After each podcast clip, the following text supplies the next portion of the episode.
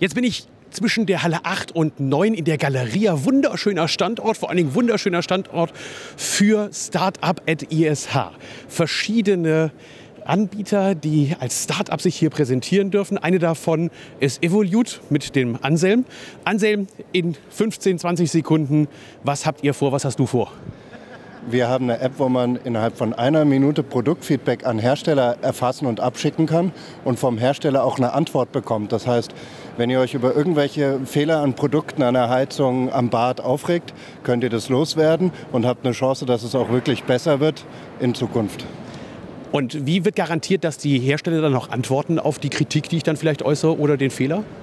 Die Hersteller, die mit uns auf der Plattform zusammenarbeiten, also wir haben eine Plattform, wo beide gemeinsam drauf sind, die sind verpflichtet, auch innerhalb von fünf Tagen zu antworten. Also die haben sich verpflichtet, wenn sie auf der Plattform mitmachen, dass sie dann auch entsprechend antworten. Genau. Super Geschichte. Ein weiteres Startup habe ich hier gleich noch stehen, wobei Startup kann man schon fast nicht sagen, die gehören schon fast zu den etablierten dazu. Memo Meister mit dem Achim. Achim, dein Pitch. Was macht ihr und was zeigt ihr hier Spannendes? Wir bringen dort Struktur hin, wo oft noch Chaos herrscht, nämlich in die Handys der verschiedenen Mitarbeitern in Handwerksbetrieben. Da merkt man, dass du wirklich schon Pitch gewöhnt bist. Also, also absolut, absolut großartig. Auf Deutsch, was heißt das? Ähm, die im, im Struktur, die man zum Beispiel aus dem Lager kennt oder aus dem Büro kennt, bringen wir mit, mit einer digitalen Baumappe auf das Smartphone, sodass jeder Mitarbeiter sofort weiß, wo kommt das Bild hin, Reklamationen, Montage, Dokumentation, Baufortschritt und er quasi in wenigen Sekunden dokumentieren kann aber das Wichtige ist eigentlich am Schluss, dass ich auch mit einem Klick einen Projektbericht erzeugen kann und dem Kunden zur Verfügung stellen kann, dass er sagt, okay, ähm, offensichtlich haben Sie das, was ich da abrechnen, äh, was ich da zahlen soll, auch geleistet.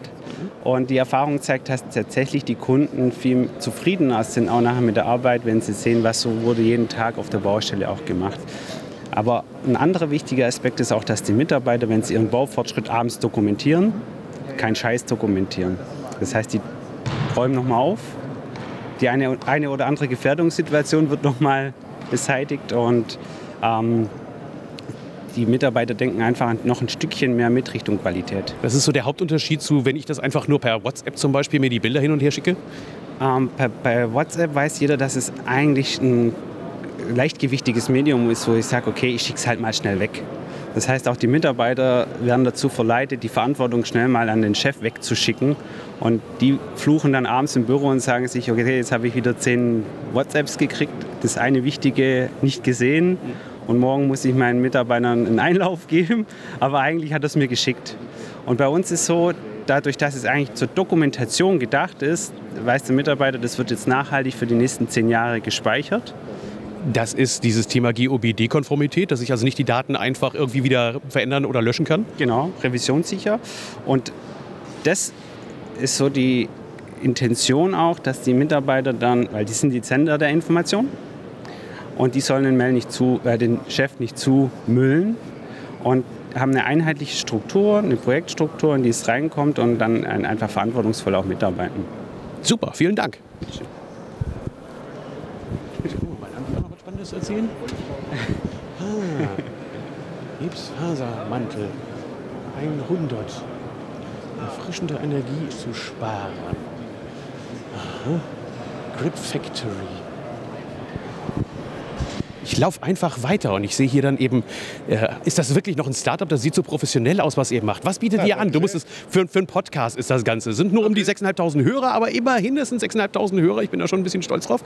Ja. Was bietet ihr an hier auf der Startup at ISH? Ja, wir haben äh, allerlei Anti-Rutsch-Lösungen. Und wir äh, sind drei Fabriken, die einen Betrieb gemacht haben, Grip Factory. Mhm.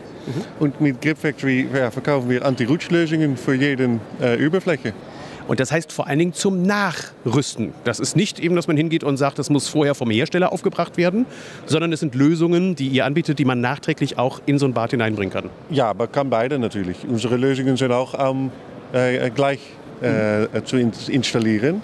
Aber viele Leute die äh, sehen pas, dass die äh, Antirutschlösung nötig ist.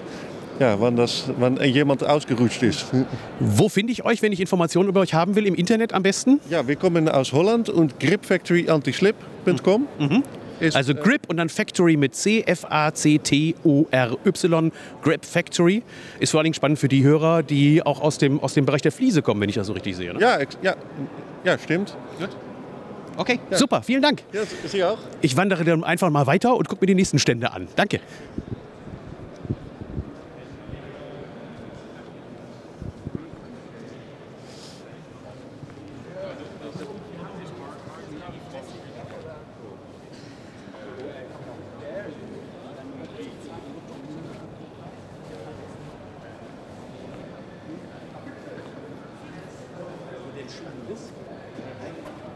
Eine Handwerkersoftware für die Aussteuerung von